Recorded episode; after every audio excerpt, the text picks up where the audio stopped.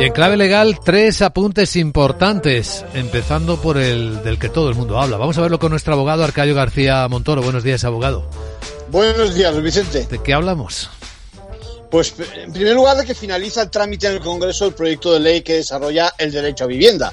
Bueno, nace con no pocas dudas acerca de que vaya a favorecer el acceso a precios asequibles. Todo apunta a que la propiedad se va a resistir a sacar al mercado un parque de vivienda que ha sido fruto del ahorro de muchos años y que permitía un complemento a muchas de las pensiones. A destacar la vulnerabilidad frente a la ocupación y el límite impuesto del 2% primero, luego del 3% a las subidas del alquiler. Lo analizaremos con nuestro invitado capital en poco más de un cuarto de hora. Por cierto, finalmente habrá que indemnizar, ¿no? Cuando el hacker, un hacker se apropie de nuestros datos personales.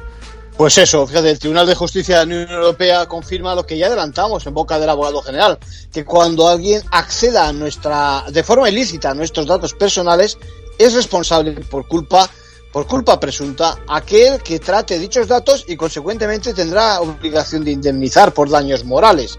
Así que atención a todos aquellos que sean responsables del tratamiento de datos.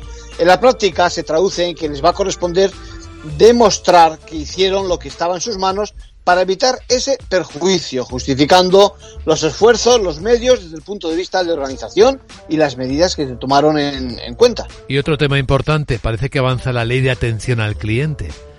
Sí, también, también camino del Senado ese esfuerzo porque los consumidores recibamos servicios y productos de forma eficaz. A ver si de una vez se atienden nuestras quejas, consultas, reclamaciones en un plazo razonable, quizás 15 días. Lo que sucede es que, bueno, la norma tiene sus limitaciones. El proyecto de ley solo va a obligar a empresas de grandes dimensiones y deja también fuera las relaciones con las administraciones públicas. Así que dando ejemplo, mal ejemplo en este caso. Gracias, abogado.